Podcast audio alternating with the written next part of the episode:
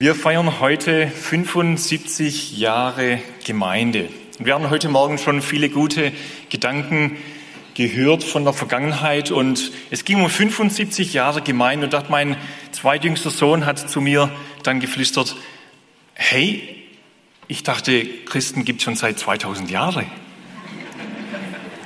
Gute Beobachtung. Ja, das ist vielleicht unsere Denomination, 75 Jahre, aber Christen und die, die Gemeinde gibt es schon wirklich seit 2000 Jahren. Eine gute Feststellung. Wir sind nicht die Einzigen, nein, wir sind ein, ein kleiner Teil von dem ganzen Baum, ja, den Gott wachsen lässt in dieser Welt. Und es ist schön, wenn man da oder dort hingeht und Menschen besucht in dieser Welt und erkennt, da ist die Gemeinde, da ist der Leib von Jesus Christus. Das stärkt, das ermutigt. Überall hat Gott seine Leute. Und das merkt man, wenn der Heilige Geist einen einfach irgendwie erquickt an der Gemeinschaft, auch mit Menschen, die vielleicht ein bisschen anders geprägt sind oder so, aber sie halten fest an dem Zentrum, an Jesus Christus, an diesem altrauen Kreuz. Wir halten es immer noch hoch. Liebe Leute, wir halten das hoch, das altraue Kreuz. Dass wir dadurch Vergebung haben. Wir haben es heute Morgen so schön gehört. Aber eben heute Morgen die Vergangenheit und es ist gut, wenn wir eben Pflöcke einschlagen, wenn wir Steine setzen und Denkmäler und sagen, ja, das haben wir erlebt und das ist auch gut, ein wichtiges Erbe, das wir mitnehmen. Und es nicht vergessen. Vergiss nicht, was er dir Gutes getan hat. Auf der anderen Seite wollen wir nicht in der Vergangenheit stehen bleiben. Ja, das war noch gute Zeit damals. Man sagt doch, wenn wir das tun, was die Väter getan haben, dann tun wir nicht mehr, was die Väter getan haben. Versteht ihr, was ich damit meine? Sie haben in ihrer Zeit den Glauben gelebt. Und die Bibel sagt in Hebräer, wir, wir sollen ihren Glauben nacheifern. Wir sollen sie aber nicht unbedingt kopieren, genau dasselbe tun. Sie haben in ihrer Zeit das Evangelium verkündigt, dieses selbe Evangelium und das tun wir auch heute. Und die Zeit, die ändert sich, das Evangelium nicht. So gibt es manches, das man vielleicht auch ein bisschen anpassen muss, dass man den Menschen in unserer Zeit auch gerecht wird. Und so wollen wir vorwärts blicken. Und wir haben junge Menschen auch unter uns, die wollen nicht einfach stehen bleiben, sondern heute, jetzt und hier und auch in Zukunft soll das Evangelium weitergehen bis unser Herr wiederkommt. Und das bekennen wir auch immer wieder beim Abendmahl, so lange, bis ich wiederkomme. Und wir haben auch in unserer Gemeinde ein Leitbild, wollen wir immer wieder mal anschauen. Da geht es auch um Auftrag und Ziel. Wo geht's hin? Dass wir uns da auch damit identifizieren. Mitleben, ja, Jesus ist noch derselbe und er geht mit uns auch in die Zukunft. Und wir beten immer wieder, dein Wille geschehe, wie im Himmel, so auf Erden, heute und auch in Zukunft. Dein Wille soll geschehen.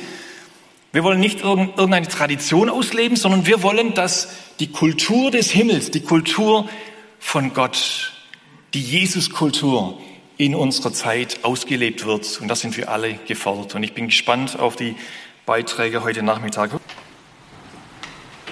Ja, was hat, was hat ein Pferd hier oben auf der Bühne zu suchen? So hat mich schon jemand gefragt. Ein Pferd samt Wagen steht für eine Reise. Keine Urlaubsreise, sondern eine, die davon spricht, dass Gott, der lebendige Gott, Menschen rettet. Damals vor vielen Jahren. Und die Frage, die wird heute sein, ja, wie geschieht es denn heute? Wie passiert es in unserer Zeit? Es ist klar, heute wird hier nicht ein Pferd stehen, vielleicht ein Auto, ein Zug, vielleicht symbolisch auch ein Flugzeug. Und dennoch, damals war es eben ein Wagen, darauf saß ein Schwarzer, ein Finanzminister aus Äthiopien. Er war auf der Rückreise von Jerusalem wieder in seine Heimat. Und ihr dürft gerne die Bibel aufschlagen, mitlesen, der Apostelgeschichte 8. Ich werde immer wieder dort, wo ich bin, einfach die Stelle vorne anzeigen und werde nicht draus zitieren, weil dazu reicht leider die Zeit nicht, aber ich denke, die Geschichte ist sehr bekannt. Dieser Mann, er war von Gott gesehen und Gott hat ihn beachtet und hat gemerkt, hier ist jemand auf der Suche und der lebendige Gott setzt alles in Bewegung, damit dieser Mann eine Begegnung mit dem lebendigen Gott bekommt und Jesus Christus, den Messias, findet. Dazu benutzt der lebendige Gott Menschen wie dich, Menschen wie mich. Menschen, die bereit sind, sich gebrauchen zu lassen. Ich weiß nicht, ob Philippus gerade so bereit war für diesen Auftrag. Vielleicht war er einfach schon im Feierabendmodus. Er saß vielleicht auf seinem Sofa, die Füße droben, neben sich eine Flasche Bionade. Was habt ihr gedacht? Und er hat einfach sich freut, dass es endlich Feierabend ist. Aber als Gott ihn rief, da ging er sofort los und ließ sich gebrauchen. Wir merken, Gott rettet Menschen, das tut er noch heute. Und er gebraucht dazu Menschen, die bereit sind, sich stören und gebrauchen zu lassen, wenn Gott ruft, eben zu gehen. Und nun kommt es zu diesem außergewöhnlichen Treffen. Also man müsste doch eigentlich sagen, normalerweise hätten die zwei sich niemals getroffen. Aber wenn Gott handelt, dann schafft er es, dass so ein Treffen eben möglich ist. So ist Gott bis heute. Deshalb, ich möchte uns heute Mut machen, beten wir wieder ganz neu für Gelegenheiten. Und dann lassen wir uns überraschen, mit wem Gott uns zusammenführt und dürfen mutig mit denen unterwegs sein. Nun, wir gehen weiter in unsere Geschichte, als Philippus in die Nähe des Wagens kommt, da geht er zu dem Pferd, er packt es, macht brrr, geht zum Finanzminister, streckt ihm ein Traktat entgegen und sein Auftrag ist erledigt. Nun, so hätten wir es auch machen können und es funktioniert teilweise auch, aber bis heute gehören die best, ist die beste Art, das Evangelium weiterzugeben, basiert auf gute und enge Beziehungen. Beziehungen, wo wir einfach zuhören können. Und genau das tut der Philippus. Er hört erstmal zu und damit wird er mir persönlich zum großen Vorbild. Gott rettet Menschen, das tut er noch heute. Aber er möchte, dass wir uns bereit machen, mit jemand im Bild gesprochen auf der Wagen sitzen, eine Strecke mit ihm gehen, echtes Interesse an seinem Leben zeigen.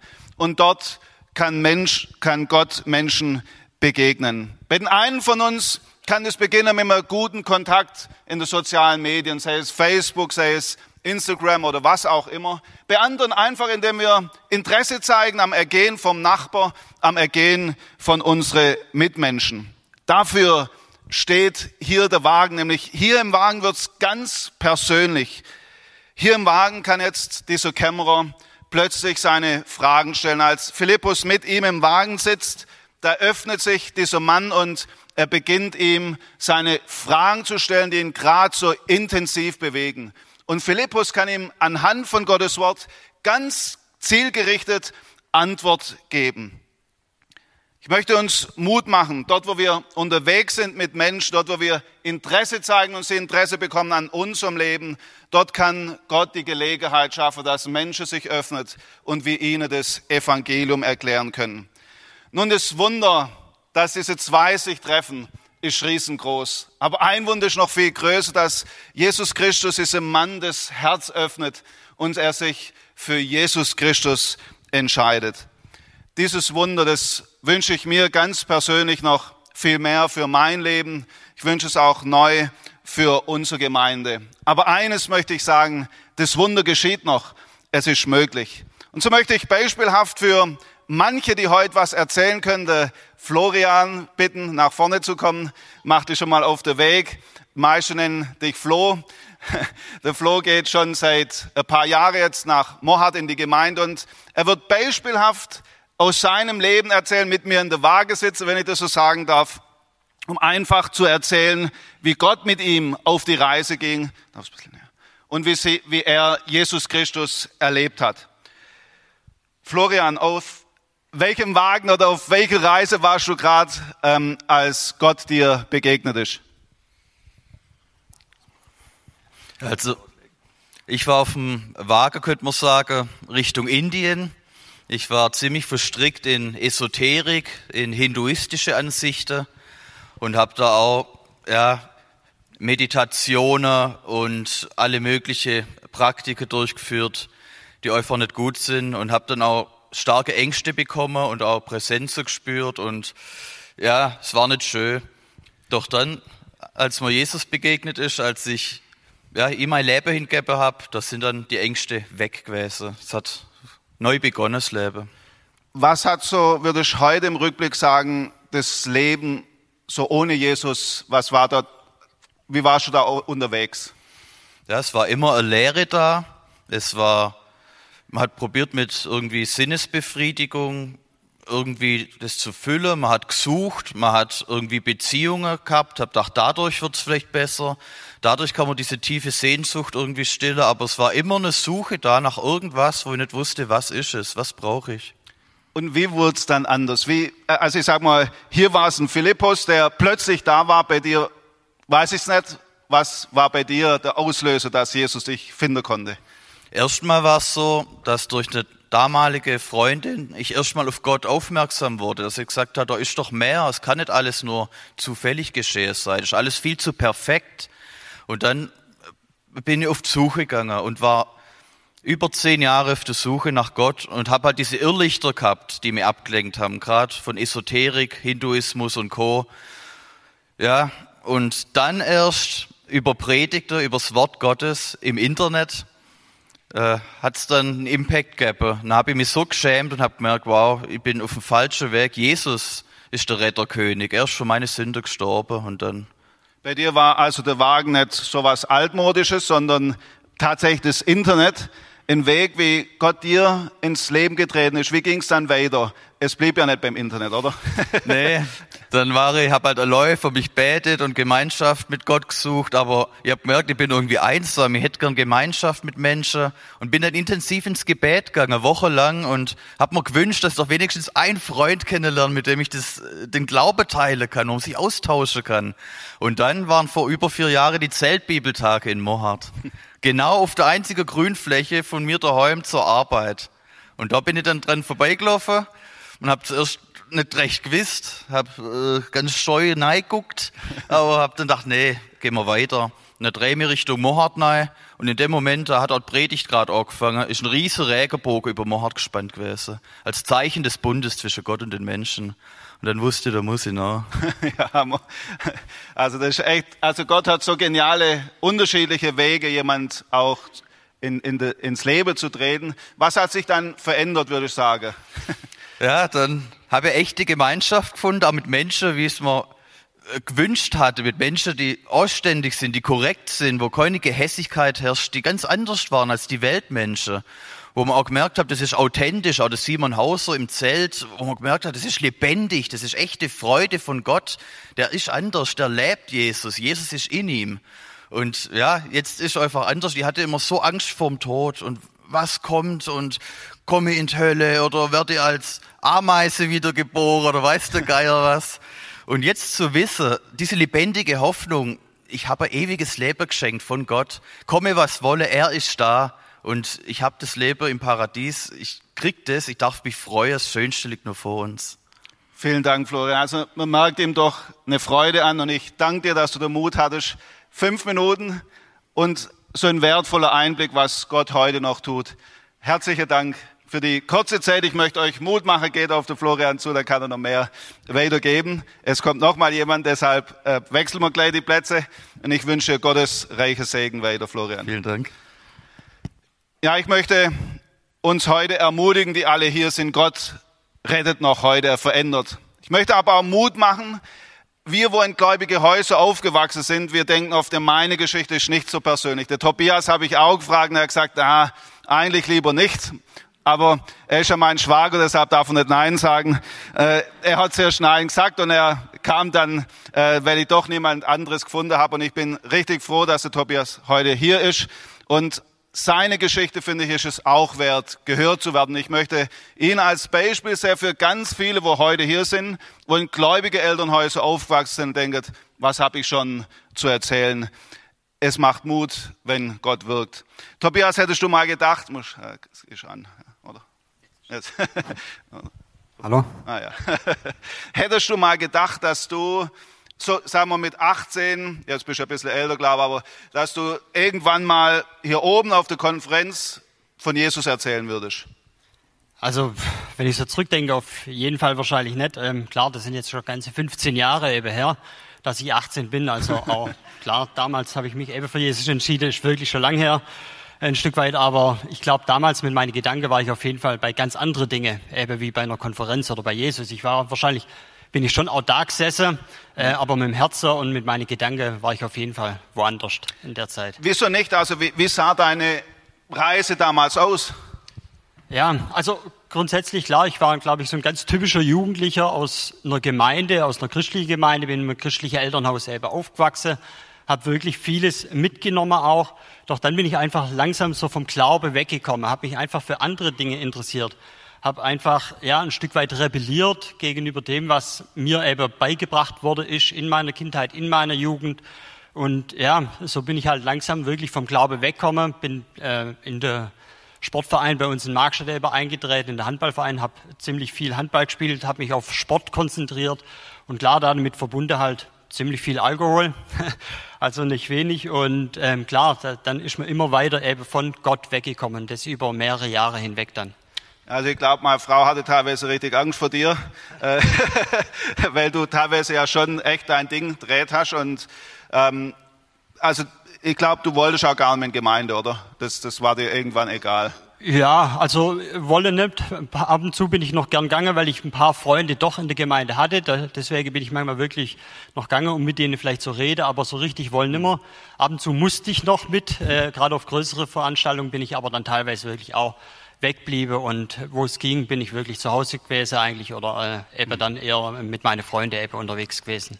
Und dann gab es bei dir, wenn ich so sagen darf, eine richtige Vollbremsung. Also der Wagen hat plötzlich angehalten.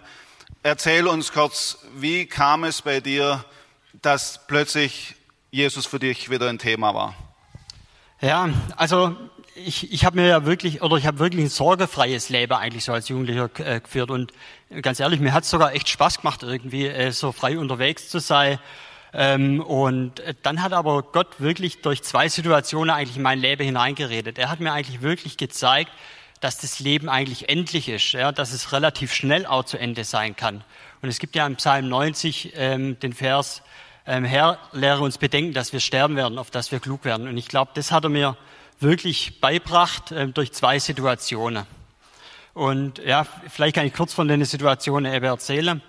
Also die erste Situation, wo er mir wirklich gezeigt hat, wie schnell es vorbei kann sein, das Leben, war, dass ein guter Freund von mir damals gestorben ist. Ähm, der war genau gleich alt wie ich. Wir sind in der Kindergarten zusammengegangen, wir sind zusammen ähm, in die Schule gegangen und waren dann auch auf deine Feste unterwegs. Und der ist wirklich von jetzt auf nachher verstorben. Wie, wie alt war der etwa? Also der war auch 18 wie ich. Also genau, beide 18 und das war schon ein ordentlicher Dämpfer für mein Leben, wo ich dachte habe, huh, okay, jetzt kann ich vielleicht doch nicht mehr ganz so sorgefrei unterwegs sein. Wobei, ich muss sagen, ich habe dann trotzdem relativ schnell so weitergemacht wie bisher, äh, habe eigentlich nicht mehr an die Konsequenzen eines Todes dann eben auch gedacht, sondern ja, habe einfach so weitergemacht. Genau, und dann kam es eben zur zweiten Situation, wo ich wirklich auch nochmal ja, wirklich intensiv dann über mein Leben nachdenken durfte danach. Also da waren wir auch mal wieder auf dem Handballfest unterwegs am Bodensee eine ganze Nacht durch eben getrunken und am nächsten Morgen sind wir mit dem Auto eben zurückgefahren. Da waren wir auf der Autobahn unterwegs und der Fahrer stand eben plötzlich eingeschlafen mit 170 km/h auf der Autobahn. Und äh, da wusste ich eben in dem Auto, wo ich gesessen bin, äh, klar, jetzt gibt's gleich einen ordentlichen Schlag. Und dann wusste ich eben, dass ich dann nicht bei Jesus sein werde, wenn jetzt mein Leben zu Ende ist. Und daraufhin, ähm, klar, äh, habe ich dann gewusst, jetzt muss ich mein Leben ändern. Ich muss zurück zu Jesus. Das Auto ist dann tatsächlich ein, äh, gab es einen Unfall, oder? Ja, ja. Mhm. Also das war ein ordentlicher Unfall. Ja, mhm. also das war wirklich total schade und alles kaputt. Also das war wirklich ein Wunder, dass wir da rauskommen sind, ohne ähm, dass wirklich einer auch noch verletzt wurde ist. Also man könnte schon sagen, die gnädige Hand Gottes hat, die, hat dir wirklich da nochmal Gelegenheit gegeben, die hast du ergriffen.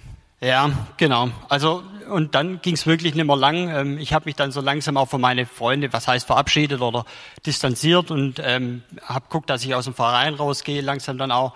Und dann hat es wirklich nicht mehr lang gebraucht, dass ich dann mein Leben eben Jesus übergeben habe. Wirklich ermutigend, wenn man auch sieht, wie viele haben, denke ich, auch für dich gebetet. Und ähm, was würdest du oder wie konnte Gott auch Menschen benutzen, um ähm, dein Glaube vielleicht zu stärken? Ja, also ich glaube, ein äh, Grund, warum ich überhaupt zu Jesus zurückfinden durfte, war auf jeden Fall Freunde. ja, Verwandtschaft, Familie, ihr, also du und auch Nadde und äh, mein Vater, dann aber auch die Jugend, die haben eben ein Stück weit auch alle für mich gebetet. Das habe ich natürlich ja auch mitbekommen. Und dann, klar, habe ich mich für Jesus entschieden und dann haben sie mich aber auch begleitet eben danach, über, oder ja, danach, wo ich den Schritt eben gewagt habe. Also da hatte ich Freunde im gleichen Alter, mit denen ich über alles reden konnte. Ähm, dann hatte ich einen Mentor, der um einiges älter ist wie ich, aber mit dem ich bis heute eine gute Beziehung eben habe. Und dann eben auch zu meinem Vater hatte ich auch während der Zeit immer ein gutes Verhältnis, auch wo ich von Gott nichts wissen wollte. Und ja, so konnte ich wirklich auch ohne Probleme wieder zu ihm zurück und zu Gott eben auch wieder zurückgehen. Und klar, da habe ich überall eigentlich nur Unterstützung eben bekommen. Vielen Dank, Tobias. Es war wertvoll, dass du hier warst. Ich danke dir. Und jetzt wäre es noch schön, die Seite von deinem Vater zu hören, aber ich habe ihn nicht gefragt. Herzlichen Dank, dass du da warst. Und ich denke, nicht die Seite, wie schwer der Tobi war, sondern was es auch für Eltern bedeuten kann, wenn man jahrelang für jemanden dringt. Und Thomas, ich glaube, das darf ich schon sagen, es wurde äh, nicht besser, sondern schlimmer von Jahr zu Jahr. Also ich möchte heute deshalb auch ein ganz großes Dank noch an unsere Mütter sagen. Vielen Dank, dass ihr so treu für uns eure Kinder betet. Danke, dass ihr Mütter seid, die uns auf Beten im Herzen tragt. Danke euch Großmütter, die immer wieder betet. Und ich möchte euch mit auch diesem Erlebnis von Tobias Mut machen. Es lohnt sich. Jesus ist am Werk und es wird der Tag kommen, wo wir staunen können, was Gott heute noch tut. Ich möchte aber auch deine treue Mitarbeiter danken von der Kinderarbeit, wie viele von euch sind geistliche Mütter geworden, obwohl ihr vielleicht keine eigenen Kinder habt? Wir sind euch von Herzen dankbar. Eines ist mir noch wichtig, meine Zeit ist gleich vorbei. Die Geschichte hier vom Philippus und dem Kämmerer, die fokussiert sich auf den Moment der Bekehrung. Nur selten wird es so schnell gehen wie hier. Der Mann war wirklich sehr vorbereitet. Aber bei uns braucht es sehr oft viele Schritte und auch bei jedem Mensch, bis er zu Jesus findet. Und hier benutzt Gott verschiedene Puzzlestücke und er benutzt verschiedene Momente. Und davon wird der letzte Beitrag noch halten, handeln. Und ihr werdet dabei feststellen, Gott wirkt noch heute, nicht nur in Deutschland, sondern weltweit. Film ab. Vor ungefähr 17 Jahren kam ein Junge zur Welt namens Martin. Ja, alle waren glücklich in der Familie, dass ein gesunder Junge zur Welt kam. Er fing an zu krabbeln und wuchs heran. Doch eines Tages veränderte sich das Leben von Martin für immer. Das Schwein hat ihn ins Bein gebissen. Und die Wunde hat sich in kurzer Zeit so stark entzündet, dass den Ärzten nur noch eine Möglichkeit blieb, Bein zu amputieren. Martin wird älter und wie alle anderen Kinder möchte er zur Schule gehen. Aber er kann nicht mal gehen, er kann nicht laufen. Also bleibt nur eine Möglichkeit. Er kriecht auf alle Viere zur Schule. Und das Tag für Tag, über viele Jahre. Wie er sich dabei wohl gefühlt hat?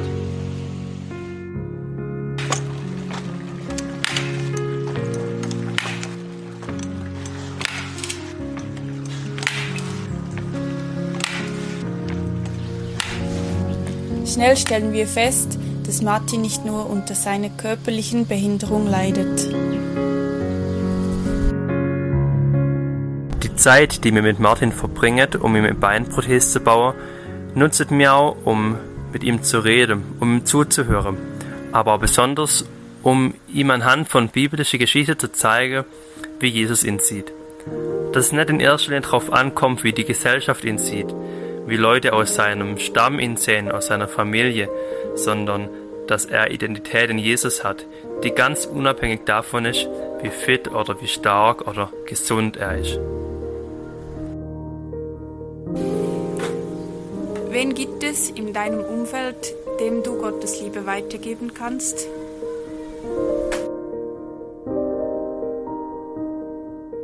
Manchmal gebraucht uns Gott, dass Menschen ihr Leben verändern und sich bekehren.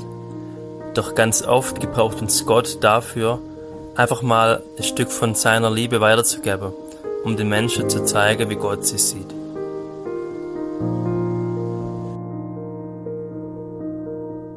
Es noch klappt hat und ich finde, der Beitrag hat es nochmal gut auf den Punkt gebracht. Wie treffend hat es Ruben formuliert. Manchmal gebraucht Gott uns, damit Menschen sich verändern und sich bekehren. Doch ganz oft gebraucht uns Gott dafür, ein Stück von seiner Liebe weiterzugeben und Menschen zu zeigen, wie Gott sie sieht. Ich möchte uns ermutigen, beten wir für Gelegenheiten. Seien, bereit, seien wir bereit, uns stören zu lassen, zu gehen, wenn Gott uns ruft, auf dem Wagen zu sitzen, im Bild gesprochen, uns mit jemand auf den Weg zu machen, unser Leben zu teilen, Interesse zu zeigen, im Vertrauen, dass der Gott von damals der gleiche ist von heute und noch heute Menschen rettet.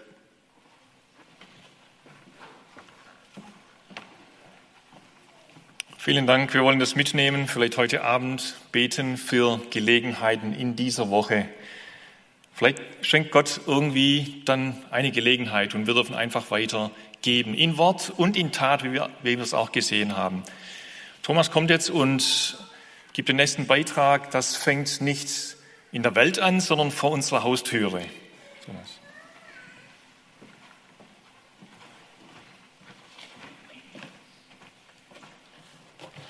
Ja, die Überschrift zum jetzigen Beitrag lautet, geht hin in alle Welt, es beginnt vor deiner Haustür.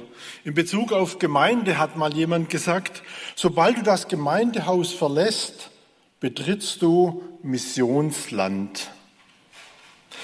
Ich weiß nicht, ob ihr es auch gehört, gelesen habt. Letzten Monat, da wurde ja folgende Nachricht in den Medien verbreitet. Ich lese, der schleichende Bedeutungsverlust der christlichen Religionen schreitet voran. Erstmals sind weniger als die Hälfte der Menschen in Deutschland Mitglied in der katholischen oder evangelischen Kirche. Jetzt im Frühjahr 2022 befindet sich Deutschland erstmals seit Jahrhunderten keine Mehrheit der Menschen mehr im Schoß der beiden großen Kirchen. Ich denke, es zeigt uns zumindest eines. Es zeigt uns auf, wir sind eine Gesellschaft, die mehr und mehr säkular unterwegs ist. Man könnte auch ganz einfach sagen, in einer Gesellschaft, die mit dem christlichen Glauben nicht mehr viel anfangen kann, vielleicht auch nicht mehr viel anfangen möchte. Begonnen hat eigentlich dieses Ganze schon im 18. Jahrhundert mit, dem, mit der Zeit der, Aufklär, der sogenannten Aufklärung. Und ich denke, diese, dieser Beginn, dieser Zersetzungsprozess, der setzt sich bis heute fort. Das können wir mit unmittelbaren Auswirkungen auch auf unsere Gesellschaft. Und was ist denn Gottes Anspruch? Gottes Anspruch können wir in 1 Timotheus 2, Vers 4 lesen. Dort steht, welcher will, dass allen Menschen geholfen werde und sie zur Erkenntnis der Wahrheit kommen. Das ist Gottes Wille.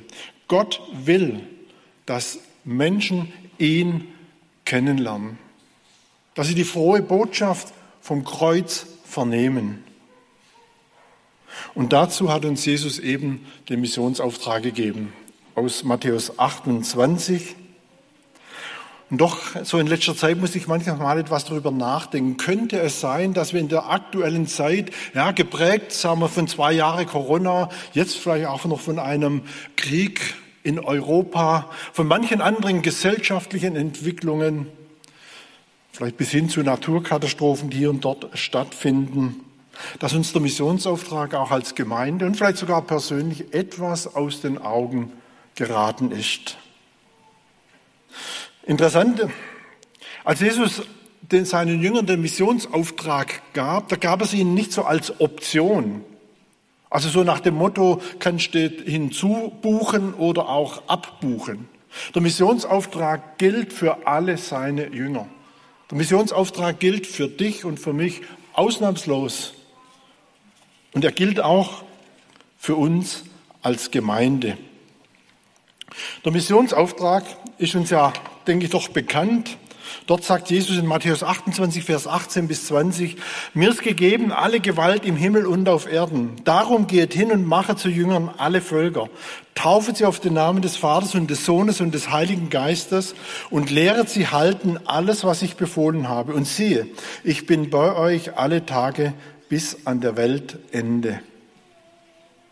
Schon manches Mal musste ich denken, dieses Wort und siehe, ich bin bei euch alle Tage bis an der Weltende, nehmen wir noch gerne in Anspruch, wenn wir zum Beispiel in den Urlaub fahren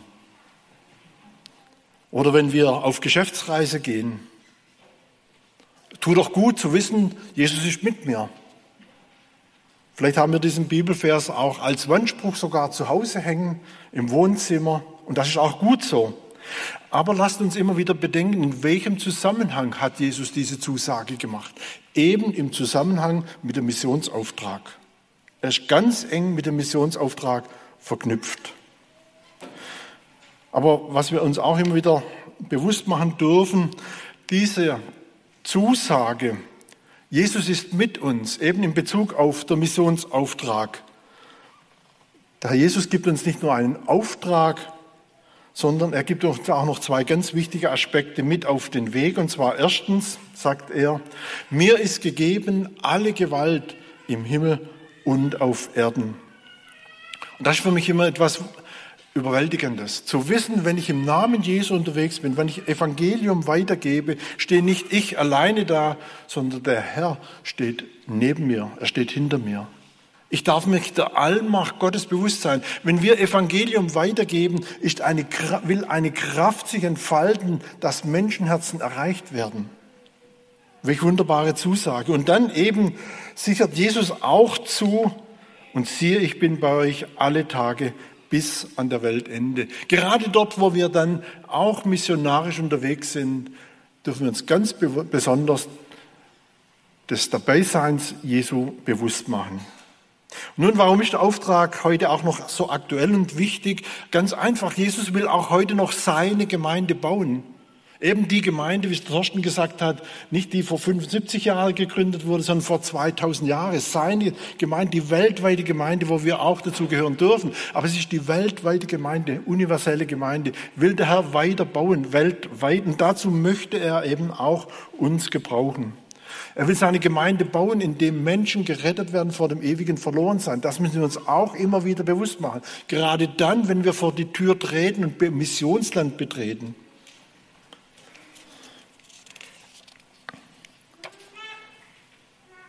Und das ist eben uns auch als Gemeindeleitung wichtig. Wir müssen uns auch da immer wieder bewusst machen, als Gemeindeleitung und aber auch als Gemeindeglied. Gemeinde bedeutet eben nicht nur Herde Jesu zu sein, wo wir gut versorgt sind, sondern Gemeinde bedeutet auch unterwegs zu sein. Ich möchte diesem Bild der Herde das weiter, ja, dieses Bild bemühen, um noch Schafe zur Herde Jesu hinzuzugewinnen. Und weil auch die Gemeindeleitung erkannt hat, wie wichtig das ist, da haben wir jetzt vor einiger Zeit das Team Mission 2025 ins Leben gerufen. Da möchte ich gerne ein paar Takte dazu weitergeben. Ja, hier hat sich die Gemeinde für Christus einfach noch einmal dem Missionsauftrag neu gestellt. Es ist uns ein Anliegen, eben auch als Gemeinde den Blick für die verlorenen Menschen nicht zu verlieren. Und so haben wir uns zur Aufgabe gemacht, ja, in einem überschaubaren Rahmen mal bis 2025, deshalb heißt es auch Mission 2025, dass wir in den Ortsgemeinden auf die, äh, den Blick auf Evangelisation, den Blick auf Gemeindebau neu schärfen und auch fördern. Dann wollen wir auch, und das ist sogar ja in unserem Leitbild verankert, wir wollen auch wieder Gemeinde gründen. Wir wollen schwache, kleine Gemeinden stärken, unterstützen. Und Ziel ist es auch, dass die einzelnen Ortsgemeinden, die weltweite Gemeinde, wo wir als Gemeinde für Christus ja auch unterwegs sein dürfen, wie aus dem Beispiel, das wir gerade gesehen haben, in Neuguinea, dass wir auch diese Arbeit im Gebet und mit unseren Gaben unterstützen. Dabei sind wir uns allerdings auch eines sehr wohl bewusst. Diese Herausforderungen, die können wir durch bloße Organisation nicht oder durch einen guten Willen ist es nicht zu machen. Aber wir sind uns eben bewusst und deshalb sind wir da auch getrost unterwegs und auch mutig unterwegs. Nochmal, wie der Missionsauftrag heißt, er steht mit seiner Allmacht hinter uns. Dort, wo wir uns gebrauchen lassen, hinauszugehen, steht er uns bei. Natürlich kann ein Team, wir sind momentan in diesem Team Mission 2025, fünf Personen, fünf Personen können nicht den Missionsauftrag für eine große Gemeinde, möchte ich mal sagen, erfüllen. Für die gesamte Gemeinde wahrnehmen. Nein, dazu braucht es jeden, und zwar dich und mich, jeden, der heute da ist, braucht es, damit wir dem Missionsauftrag nachkommen. Und deshalb wollen wir dann auch, vielleicht so eine kleine Vorankündigung, vom Missionsteam aus dann auch in den nächsten Monaten mal so in die einzelnen Ortsgemeinden kommen und auch mit euch nochmal zusammen anschauen, wie können wir dem Auftrag, den der Herr Jesus uns selbst, unser Herr uns gegeben hat, wie können wir ihm gut nachkommen.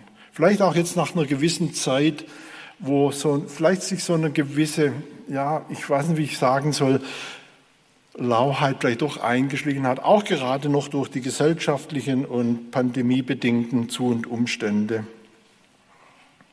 Die Gemeinde für Christus in der Schweiz hat vor einigen Jahren das gleiche Anliegen gehabt und sie hatten damals Mission 2020 gegründet. Also die hatten dann eben Ziel bis 2020 das eine oder andere anzupacken und umzusetzen. Und sie sind uns da ein paar Jahre voraus, aber das bietet uns auch die Chance, von ihnen zu lernen.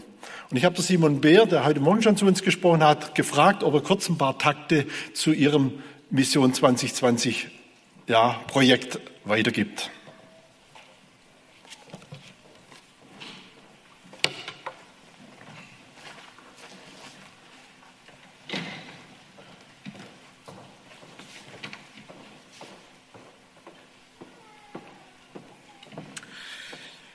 Ja, 2020, das liegt bereits hinter uns. Wir haben äh, das Motto, das Leitwort in dem Sinne beibehalten und wir fahren mit Mission 2020 weiter. Etwas ganz Besonderes ist geschehen in dem Sinne, dass äh, wirklich das Anliegen war, die Gemeinde mit einzubeziehen. Und zwar alle Generationen, dass es nicht einfach ein Projekt von Einzelnen wird, sondern es braucht die ganze Gemeinde. Und da ist anlässlich einer Jugendkonferenz dann ein Eindruck, eine Idee entstanden, ja 2020 mit dieser Ausrichtung schwache Gemeinden stärken, äh, neue Gemeinden in der Schweiz gründen und dann auch noch die Missionsarbeit weltweit stärken. Äh, warum nicht beten für 20 Mitarbeitende für die Schweiz und 20 für die Mission? Und der Gedanke wurde aufgenommen, konnte in die Gemeinde hineingetragen werden und ist zu einem Gebetsanliegen geworden. Und ich möchte euch ganz fest ermutigen, nehmt das mit nach Hause, das Mission 2025 für euch nicht zu einer zu einem Konzept, nicht zu einer Strategie wird, sondern primär Auftrag zum Gebet ist. Und das als ganze Gemeinde generationenübergreifend zu einer Gebetsbewegung wird und dann wird Gott das Seine tun. Was denkt ihr? Sind die 20 Mitarbeiter für die Schweiz und für das Ausland geschenkt worden? 2020 durften wir staunend feststellen, dass Gott dieses Gebet erhört hat und noch übertroffen hat. Es waren mehr Mitarbeitende für die Schweiz, die sich verwenden wollten zur Stärkung von schwachen Gemeinden, zu Gemeindegründungsprojekten und Gott hat aus der Schweiz und aus Deutschland wohl verstanden äh, über 20 Mitarbeitende geschenkt, die auch dort ihren Auftrag wahrnehmen wollen. Ja, ich möchte euch ganz fest Mut machen, äh, da einfach äh, wirklich Gott zu suchen im Gebet, um Weisung zu beten, auch für diejenigen, die das Projekt vorantreiben, für die Gemeindeleitung. Es hat am einen oder anderen Ort auch Strukturbereinigung gebraucht, gerade da, wo über Jahrzehnte lang einfach äh, nicht Aufbau, sondern Rückgang war, musste man sich ernsthaft fragen, sind wir da noch am, am richtigen Ort? Und wir sind bei dieser Findungsphase noch nicht am Ende angekommen. Und die Gemeindeleitung in der Schweiz hat den Mut, auch am einen oder anderen Ort die Frage zu stellen, ist es dran, hier einfach ein Ende zu setzen und uns an anderen Orten hinführen zu lassen, wo offene Türen sind. Da stehen wir vor Gott, wir bitten um Weisheit und wir glauben, wir dürfen erleben, dass Gott sie schenkt, die Mittel schenkt, Mitarbeitende schenkt und er wird es auch hier tun. Ja, Simon, vielen Dank auch für diesen mutmachenden Bericht. Ich denke, dort, wo eine Gemeinde bereit ist, wirklich ins Gebet zu gehen als allererstes und aber auch bereit ist, für das Evangelium hinauszutragen, dort baut Jesus auch heute noch seine Gemeinde. Vielleicht ein kurzer Rückblick. Was wurde bisher im Missionsteam angegangen? Es ist so, wir haben ja auch monatliche Pastorentreffen wo wir dann einmal uns zur Aufgabe gemacht haben, alle unsere Ortsgemeinden etwas zu analysieren, um zu sehen, wo braucht es vielleicht in, in, der, in einer oder anderen Gemeinde wieder Unterstützung oder wo ist auch evangelistisches Potenzial da, vorhanden. Und vielleicht, ja, vielleicht zwei kurze Beispiele, zu was es auch geführt hat. Die Analyse hat eben zu, unter anderem dazu geführt, dass wir in ins Klösterle seit einigen Monaten ja wieder ja, diese Gemeinde, ja, dass wir diese Gemeinde unterstützen in ihrem evangelistischen Anliegen. Dort wurden jetzt wieder monatliche Familiengottesdienste eingeführt. Und zwar sogar an der Festhalle, eine kleinere Halle dort in ins Klösterle, wo wieder versucht wird, auch junge Generationen, Familien mit der frohen Botschaft zu erreichen. Auch da können sogar Mithelfer gewonnen werden, außerhalb von ins Klösterle, wo man jetzt einfach diese Gemeinde vor Ort dort wieder in ihrem missionarischen Anliegen unterstützen. Oder es war uns auch als Gemeindeleitung ein Anliegen, dieses Schülerprojekt in Marbach zu unterstützen und zu begleiten. Äh, Leser von unserer Zeitschrift Aktuell konnten ja da im November einen Artikel über diese Arbeit lesen. Dort kommen ja inzwischen in dieser Schülerbetreuung, das ist in der Mittagspause von der Schule, äh, kommen da circa 10 bis 30 Kinder zusammen zum Schülertreff. Das sind von uns angemietete Räume. Und es ist einfach so, dass man, dort, dass man dort versucht, diese Kinder auch durch Spiele, durch Gemeinschaft, aber eben auch ihnen Jesus lieb zu machen, ja, diese Kinder zu erreichen. Kerstin Freund, die macht ja diese Arbeit dort federführend. Sie hat auch schon berichtet, wie tatsächlich dort auch jetzt schon Kinder bewusst eine Entscheidung für Jesus getroffen haben. Das zeigt uns doch, dass eben Missionsarbeit wie in ins Klöster oder Marbach, der Missionsauf, beim Missionsauftrag doch auch mal neue Wege beschritten werden dürfen, neue Wege sogar vielleicht beschritten werden müssen. Und da freue ich mich auch immer wieder, wenn ich dann in einzelnen Ortsgemeinden unterwegs bin und mal wieder sehe, wie Gemeinden doch auch schon unterwegs sind. Und da habe ich gedacht, ich möchte gern den Christoph Gogel kurz bitten. Ich habe auch Albershausen immer wieder so erlebt, dass sie da auch unterwegs sind, versuchen Menschen mit der frohen Botschaft zu erreichen, Missionsauftrag nachzukommen. Er berichtet uns kurz auch aus ja, ihrem Erleben als Gemeinde.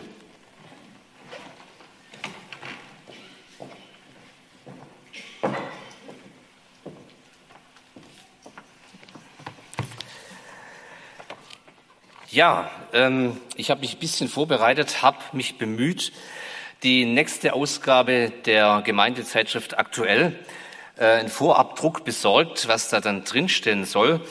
Und weil es so gut passt, möchte ich euch das heute schon vorlesen. Aktuell, also ganz aktuell. Seit wir im Jahr 2011 in Albershausen unseren ersten Zelteinsatz hatten, hat sich unsere Ortsgemeinde zahlenmäßig verdoppelt. Die Spenden sind um das zweieinhalbfache gestiegen. Die Zufriedenheit mit der Gemeindearbeit beträgt laut Umfrage 98,5 Prozent. Und das Ältestenteam hat den jährlichen Preis für bestes Ortsgemeindemanagement schon sechsmal gewonnen. Warum lachet ihr? Tja, das wäre tatsächlich schön, wenn man sowas ernsthaft sagen könnte. Gell? Ihr wisst, was Fake News sind. Wenn nicht, habt ihr hier eine. Das ist natürlich von hinten bis vorne erfunden. Es gibt ein ganz falsches Bild von dem wieder, wer wir sind in Albershausen. Und es ist mir schon etwas schwer gefallen in der Vorbereitung und dachte, was soll ich denn hier sagen? So einen Bericht können wir ja gar nicht abgeben, den musste ich ja erfinden. Um was geht's eigentlich, wenn wir von missionarischer Gemeinde sprechen? Und wenn man die Folie haben kann, drücke ich sauer drauf oder kommt, jawohl. Habe ich euch mal zwei der Flyer noch mitgebracht, die wir mal benutzt haben, um Zeltarbeit zu machen bei uns. Und das Erste, worüber ich noch ein paar Gedanken sagen möchte, wäre das Prinzip Hoffnung. Wir hatten das als Thema, Hoffnung für alle. Und dann ein paar Jahre später, Hoffnung trotz allem. Keine große Erfolgsgeschichte vielleicht, aber das Prinzip Hoffnung, das treibt uns an. Wir hoffen, weil wir wissen, wir haben die beste Botschaft der Welt und die wollen wir weitergeben an alle. Hoffnung für alle. Wir können jetzt nicht von großem Erfolg sprechen, so messbar, wie wir das gerne vielleicht hätten in der Statistik. Aber wir sind trotzdem dankbar für jede Person, die zum Glauben gekommen ist, bei den Zelttagen oder auch danach. Für jeden, der gestärkt wurde, wieder zurechtgebracht wurde, dazugelernt hat oder motiviert wurde. Große Erfolge? Nein, das vielleicht nicht. Aber Gott wirkt. Und für uns als Gemeinde gilt einfach auch zu sagen, never give up. Wir haben einen Auftrag und den wollen wir wahrnehmen. Unsere Ziele, möchte ich mal so formulieren, wären vielleicht, wir sind interessiert daran, unseren Auftrag wirklich wahrzunehmen, wie es wir auch schon gesehen haben, und zu gehen. Wir wollen Menschen für Jesus gewinnen. Wir wollen Gemeinde wachsen sehen. Wir sind bestrebt um Einigkeit, um Respekt untereinander, um Barmherzigkeit, um ein gutes Miteinander. Ja, und wir wollen beten. Ich habe mich sehr gefreut über diese Aussagen jetzt auch, dass das Gebet zentral genannt wurde. Ja, unser Ziel soll sein, muss sein, noch mehr Zeit für Gebet. Sonst geht gar nichts. Der zweite Punkt läuft kommunikativ etwas schief. Diese Frage, ja, da stellt man so Schwierigkeiten fest, wo man sagen muss, ja, da läuft immer wieder was schief, weil wir Menschen sind. Aber kommunikativ sollte laufen, dass wir uns gegenseitig ermutigen, uns mal auf die Schulter klopfen und Mut machen, auch wenn was schief gelaufen ist, wenn Schwierigkeiten da waren. So ein paar Beispiele, was ich schon oft erfahren habe und meine Sänger haben das schon öfters gehört dass wir vor Bibeltagen oder vor den Zelttagen gesagt haben, Achtung, jetzt geht's wieder los, jetzt kommt bald der Gegenangriff. Weil dem Teufel gefällt es absolut gar nicht, was wir hier machen. Ja? Wir greifen ihn sozusagen an. Und ich habe es oft erlebt, dass meine Stimme beispielsweise nicht mehr funktioniert hat. Konnte nicht mehr singen, macht es mal als Chorleiter, dann geht nicht. Gott hat meine Wünsche nicht immer erfüllt und mich wieder gesund gemacht, aber er hat trotzdem die Zeit gesegnet. Dann gibt es das Problem mit der Uneinigkeit. Ne? Man hat andere Ideen als der Nächste. Da braucht es Kommunikation, da muss man miteinander reden. Und selbst wenn meine Wünsche nicht erfüllt werden, darf ich trotzdem mithelfen. Denn es geht doch nicht um mich, oder?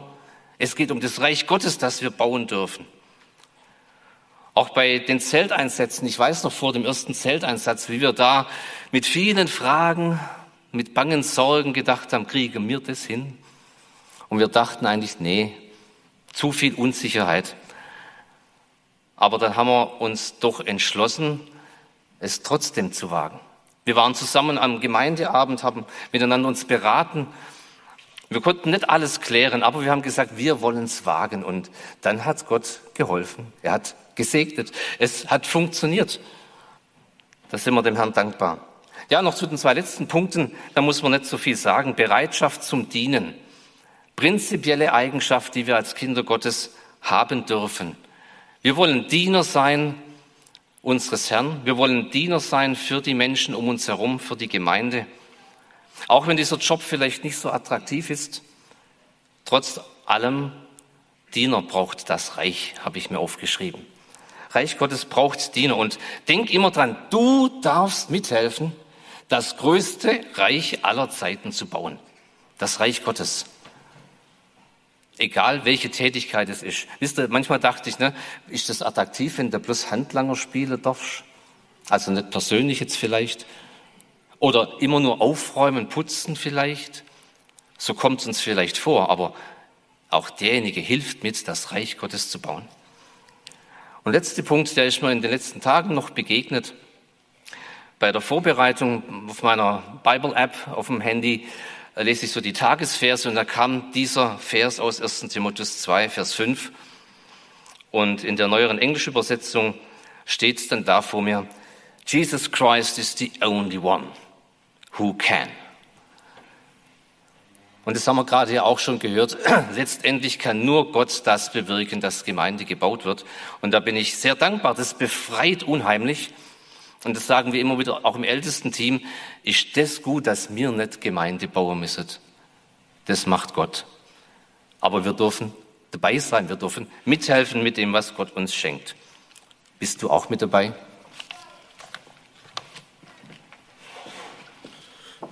Ja, Christoph, auch dir herzlichen Dank für deinen Bericht und ja, Jesus hat in der Bergpredigt gesagt, ihr seid das Licht der Welt oder sagt auch, ihr seid eine Stadt auf dem Berge. Werden wir als Gemeinde heute auch noch wahrgenommen? Und deshalb, da habe ich mich dann einfach an Albershausen erinnert, als wir da, als ihr da mal den äh, Gottesdienst oben an den Sportplätzen hattet. Es war so ein eindrückliches Erlebnis, wie doch auch Gäste da waren, die zugehört haben. Und dann das Interessante, die ganzen Sportler, Radfahrer und was alles dort oben unterwegs war, wie sie immer wieder angehalten haben und auch im Gottesdienst zugehört haben. Ihr sei das Licht der Welt. Wir müssen wieder wahrgenommen werden. Darum geht es.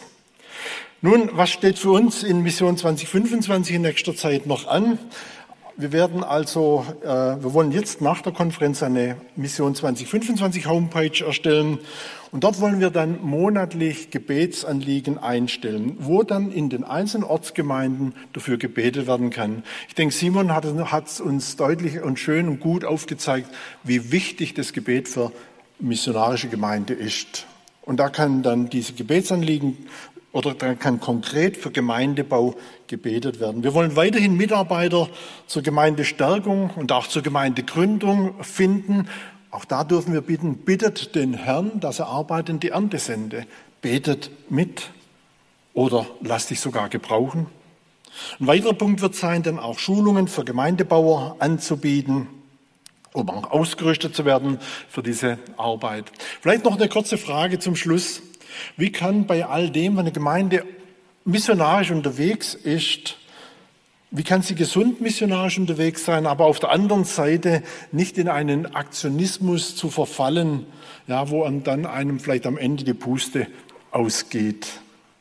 Wie können wir miteinander dem Missionsauftrag nachkommen, dass aber auch die Bedürfnisse der Gemeinde gestillt werden? Da braucht es eine gesunde Balance. Aber ich glaube, das kann man auf einen ganz einfachen Nenner bringen nämlich die nach Jesu, nach Römer 5, von, äh, die nach Römer 5 in unser Herz ausgegossene Liebe Jesu, sie befähigt uns nämlich bei allen Arbeiten im Weinberg Gottes, sei es eben in der Arbeit in der Gemeinde, sei es missionarisch, das richtige Maß nämlich zu finden zwischen geht hin oder wie bei Maria und Martha zu Jesu Füße zu sitzen. Die Liebe Jesu wird es uns zeigen, was dran ist, wo es uns braucht und es, die richtige Balance zu finden. Leiden sollen uns gerade auch Mission 2025 oder auch uns als gesamte Gemeinde, wenn wir diesem Missionsauftrag nachkommen wollen, diese Verse. Wenn der Herr nicht das Haus baut, so arbeiten umsonst die daran bauen, müssen wir uns bewusst machen. Nur einer baut schlussendlich die Gemeinde. Er will uns als Werkzeug in seiner Hand gebrauchen, aber er baut Gemeinde. Oder Lukas 10, Vers 2, die Ernte ist groß, der Arbeiter sind wenige, das stellen wir auch immer wieder fest.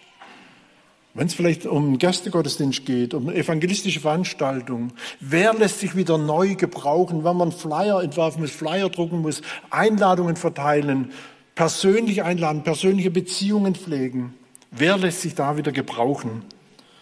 Auch jetzt nach dieser Zeit der Pandemie. Bitte den Herrn der Ernte, dass er Arbeiter aussende in seine Ernte. Und eben auch noch Epheser 3, Vers 20. Gott aber kann viel mehr tun, als wir jemals von ihm erbitten und oder uns auch vorstellen können. So groß ist seine Kraft, die in uns wirkt. Und genau das wollen wir heute mitnehmen für diese Arbeit in seinem Weinberg. Der Herr segne euch.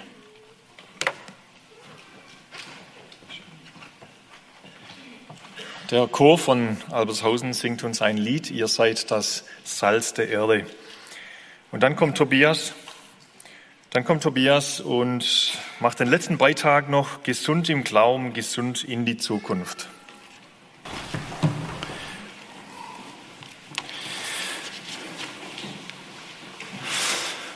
So, ihr Lieben, ich darf euch nun zusammen mit Hartmut Zeig, der da ganz drüben auf der Bühne schon lange wartet, ähm, auf die Zielgerade dieser, dieses Konferenztages mitnehmen. Das letzte Unterthema zum Thema Gemeindebau lautet gesund im Glauben, gesund in die Zukunft. Will heißen, nur wenn Christen einer Gemeinde ein gesundes Glaubensverständnis haben, wie ich also mein Christsein zu verstehen habe, dann nur kann auch eine Gemeinde gesund sein. Dann können Menschen, die zum Beispiel durch Evangelisation und Hauskreisarbeit zum Glauben an Jesus Christus geführt werden und zur Gemeinde hinzugefügt werden, wiederum gut begleitet werden und sich gesund entwickeln. Es ist wie beim Hausbau. Das Fundament muss tragfähig sein, sonst fällt das schöne Haus unter Umständen einmal plötzlich zusammen, weil der Untergrund nicht trägt. Als Textgrundlage haben wir Römer 1, Vers 16 und 17. Dort schreibt Paulus, denn ich schäme mich des Evangeliums nicht, denn es ist eine Kraft Gottes, die selig macht alle, die daran glauben. Die Juden zuerst und ebenso die Griechen. Denn darin wird offenbart die Gerechtigkeit, die vor Gott gilt, welche kommt aus Glauben in Glauben, wie geschrieben steht, Zitat aus dem Alten Testament, Habakkuk 2, Vers 4, der Gerechte wird aus Glauben leben. Gar keine Frage, über diese beiden Verse könnte man wesentlich länger als zwölf Minuten sprechen und es würde mir jedenfalls nicht langweilig werden. Vielleicht euch, ich weiß nicht. Na gut, jedenfalls so mein Empfinden. Nun, mit diesem einleitenden Satz möchte ich gleichzeitig auch ähm, die Neugier wecken, den Römerbrief beispielsweise gründlich zu studieren und äh, was wir da daraus lernen können, gehört zu diesem Thema gesund im Glauben. Hier in Vers 16 und 17, da haben wir sozusagen mit der Überschrift über den ganzen Brief zu tun, die der Apostel Paulus als Autor jetzt setzt, die Überschrift. Und darum wird es dann auch im Kern äh, betrachtet, die weiteren 16 Kapitel im Römerbrief gehen. Gesund im Glauben, gesund in die Zukunft.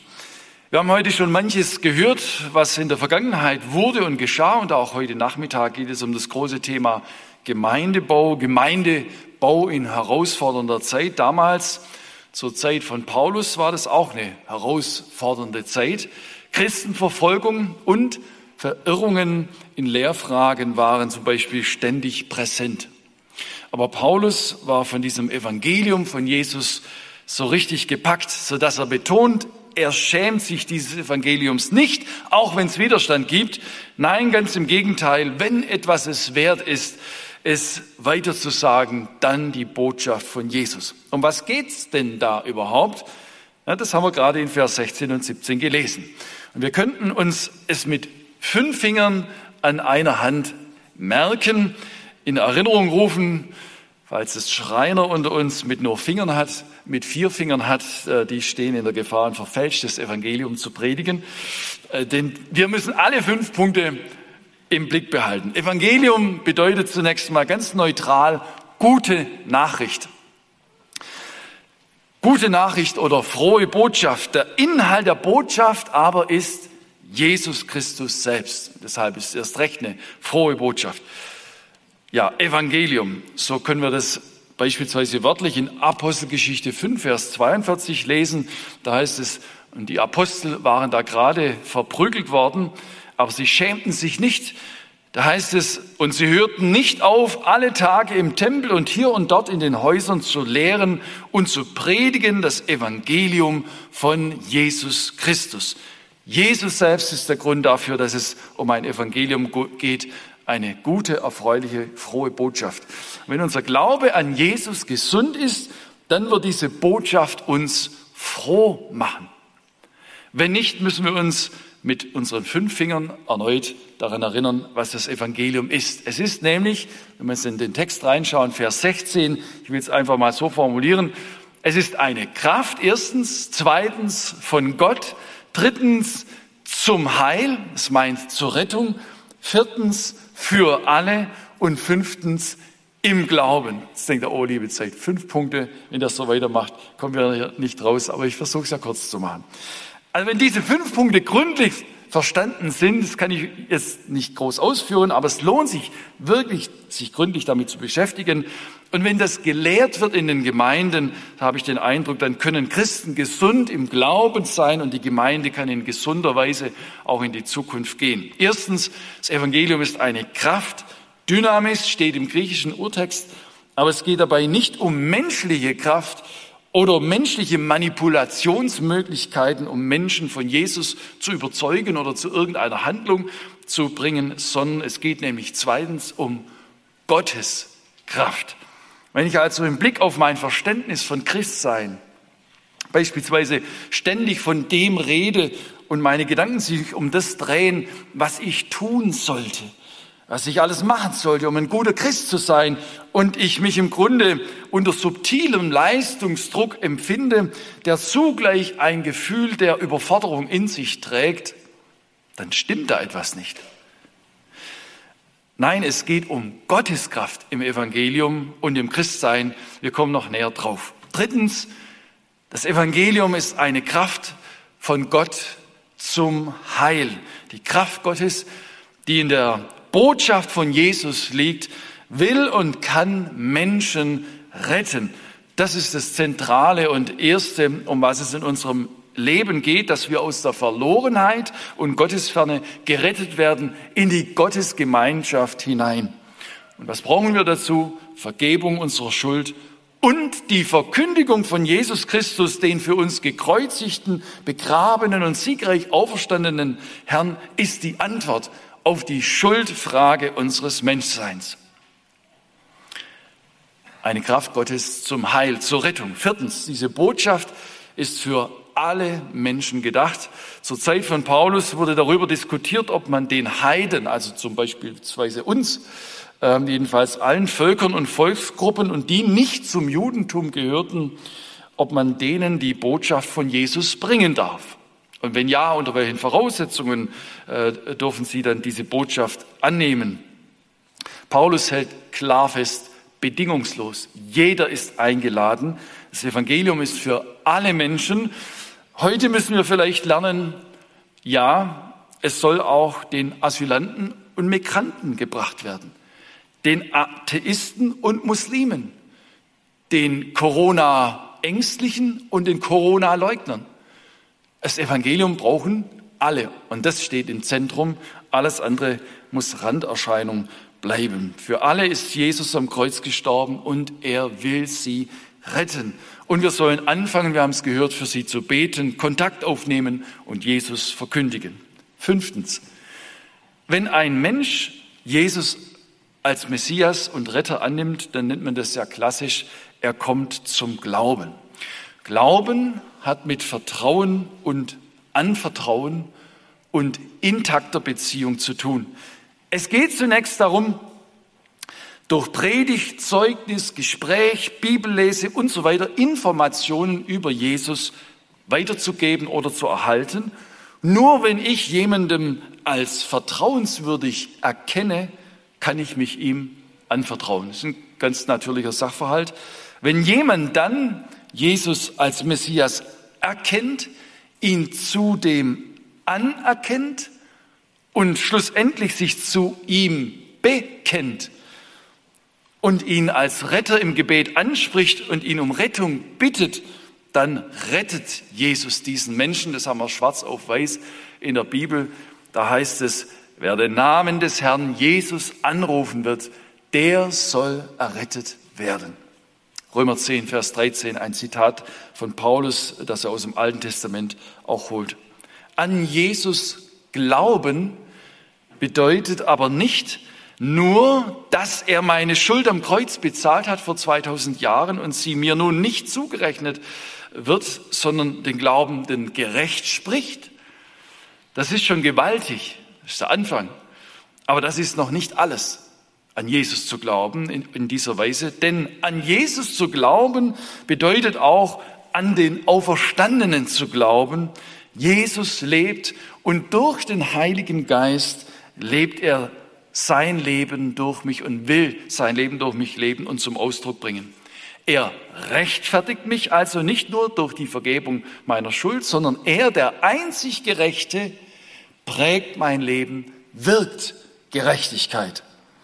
Im Glauben im Alltag zu leben, das bedeutet also auch, rechne konkret mit Jesus, rechne mit ihm, wie er ist, wer er ist. Dir widerfährt irgendetwas, Freude, Leid, Enttäuschung, Verletzung, Versuchung, Verfolgung, Anfechtung.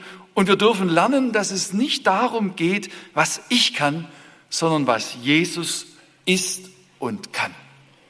Die Frage, what would Jesus do? Was würde Jesus tun? kann gedanklich unter Umständen in die falsche Richtung führen. Denn es geht nicht darum, Jesus nachzumachen, sondern es geht vielmehr darum, ihn machen zu lassen. Das ist ein großer Unterschied. Darum mach aus der Frage, was würde Jesus tun, die Frage, was will Jesus jetzt tun? Er ist bereit, es in und durch dich zu tun. Lass dich fallen in seine starke Arme und du wirst sehen, er ist stark genug für dich und deine Situation. Rechne mit der Vergebung von Jesus anstatt mit deiner eigenen Rechtschaffenheit. Das ist eine. Rechne mit Jesus anstatt mit deiner eigenen Kraft ist das andere und die wichtige Ergänzung. So wirst und bleibst du gesund im Glauben, hast eine ansteckende Gesundheit, die auch andere berührt und neugierig macht, warum dein Christsein froh anstatt verkrampft ist, warum dein Leben von der Liebe Christi und Gottes erfüllt ist, anstatt ständig überfordert zu sein. So. Und jetzt hören wir noch ein Zeugnis vom Hartmut Zeig, Missionar in Bolivien. Eigentlich stammt er ja aus dem hohen Norden Deutschlands und die Gemeinde in Itzehoe guckt jetzt vielleicht gleich zu, wie einer von Ihnen ans Rednerpult tritt. 75 Jahre Gemeinde erlebt, Gemeindejubiläum, die Missionsarbeiter Gemeinde für Christus in Bolivien gibt es inzwischen seit 16 Jahren. Hartmut selbst ist vor zwölf Jahren das erste Mal ausgereist nach Bolivien, so sagt er mir, und die Schriftenmission aber, kann vielleicht selbst noch was sagen, gibt es schon seit 43 Jahren. Gesund im Glauben, gesund in die Zukunft. Hartmut, vielleicht hast du zu diesem Aspekt in Bolivien auch Erfahrungen gemacht. Wir freuen uns auf deinen Beitrag. Vielen Dank.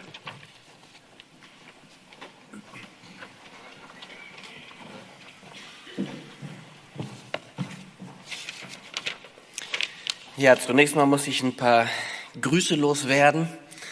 Mein Team aus Bolivien lässt ganz herzlich grüßen, überall wo ich hinkomme.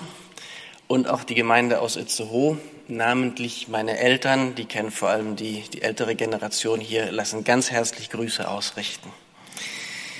Tobias hat mir gesagt, ich soll doch noch ein paar Gedanken darüber sagen, wie ich die Notwendigkeit eben dieser gesunden und wohltuenden und äh, des Verständnisses des Evangeliums, wie ich das auch in der Missionsarbeit immer wieder erkennen und erlebe.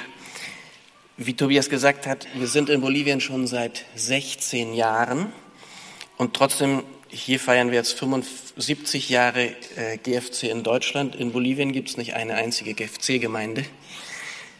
Das liegt aber daran, dass wir dort eine andere, einen anderen Charakter haben und dass wir auch einen anderen Auftrag haben. Unser Auftrag in Bolivien ist nicht zu der Gamma von Gemeinden, die es dort schon gibt, noch eine mehr hinzuzufügen, sondern unser Auftrag ist, die Gemeinden, die dort sind, zu unterstützen. Und das hat ganz viel mit dem Thema jetzt zu tun, mit dem gesunden Verständnis, mit dem befreienden Verständnis des Evangeliums. Wir arbeiten hauptsächlich mit Literatur. Inzwischen äh, ist die Schwerpunktverlagerung aber doch immer mehr sichtbar. Es geht nämlich immer mehr auch in, die, in den digitalen Bereich, in die sozialen Netzwerke und so weiter.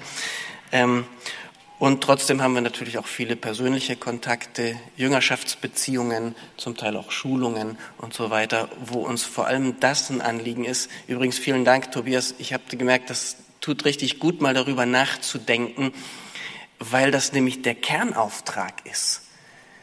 das befreiende Evangelium und das Evangelium so weiterzugeben, dass es eben dieses befreiende und gesunde Verständnis tatsächlich geben kann.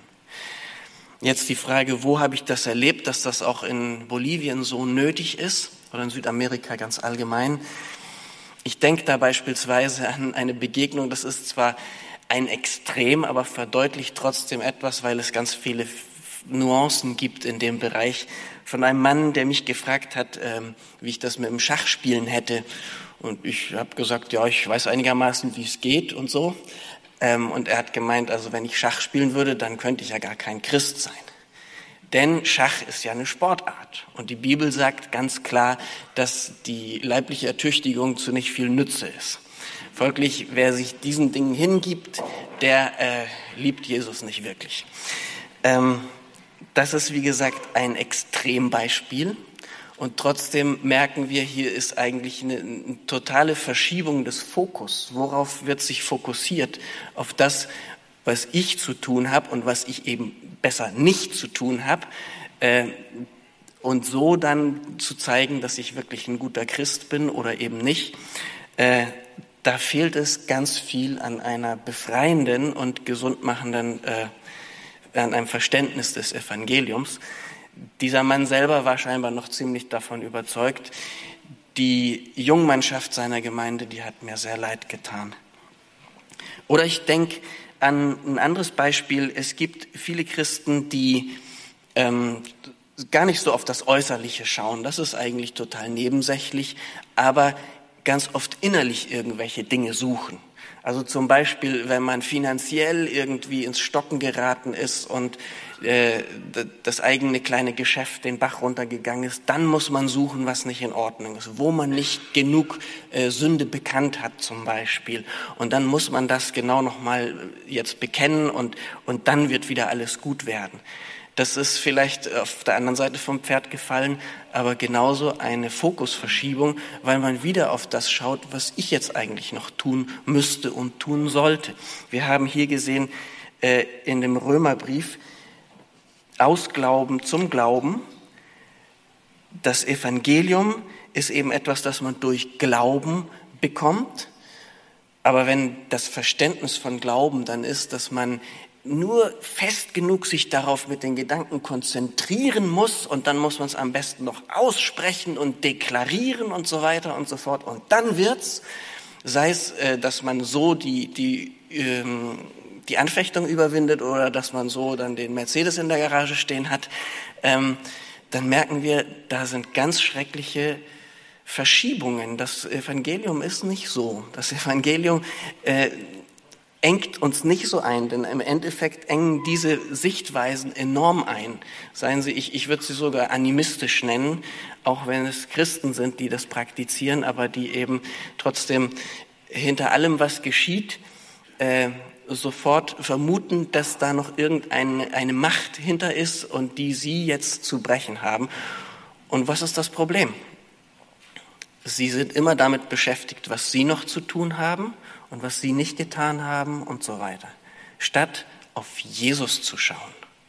Denn Jesus ist derjenige, wie Tobias ganz schön gesagt hat, das What would Jesus do? Was will Jesus jetzt tun? Jesus ist derjenige, der schon ganz viel getan hat. Das haben wir heute Morgen gehört.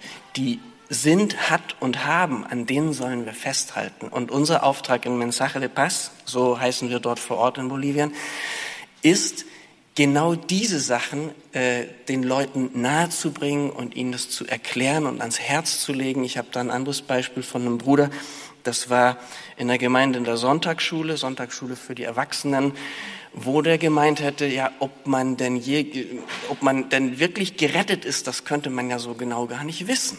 Weil wer weiß denn schon, wann er genug getan hat? Und da habe ich gemerkt, ups, der Mann geht schon seit 20 Jahren in die Gemeinde und das Evangelium hat er noch gar nicht verstanden.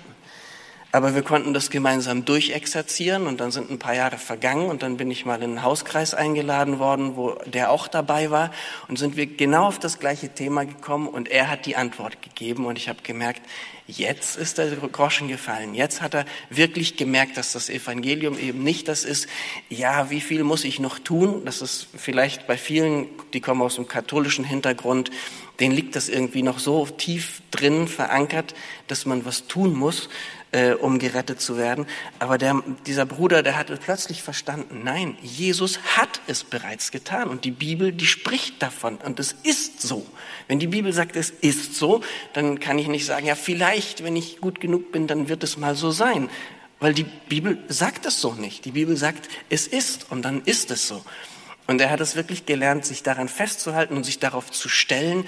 Und es hat auch, glaube ich, in seinem Leben wirklich viel verändert, denn er hat einen missionarischen äh, Geist und geht raus und benutzt auch unsere Zeitschriften, die wir publizieren, um anderen Menschen das Evangelium zu bringen. Das ist wirklich was ganz Schönes. Euch möchte ich Danke sagen, dass ihr uns immer unterstützt im Gebet. Wir haben das ganz dringend nötig. Denn Philemon hat hier gesagt, das Traktat ist vielleicht nicht immer die beste Art und Weise.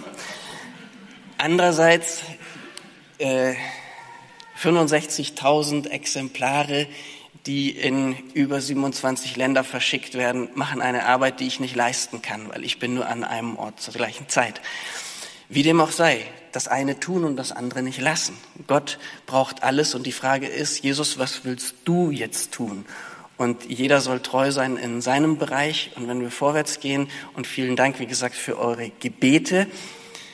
Betet bitte auch für Bolivien. Wir brauchen eigentlich noch mehr Mitarbeiter. Und ich rede jetzt mal an die jungen Leute. Ihr habt gesehen, ich habe nicht mal hier was für, für euch da an der Leinwand mitgebracht.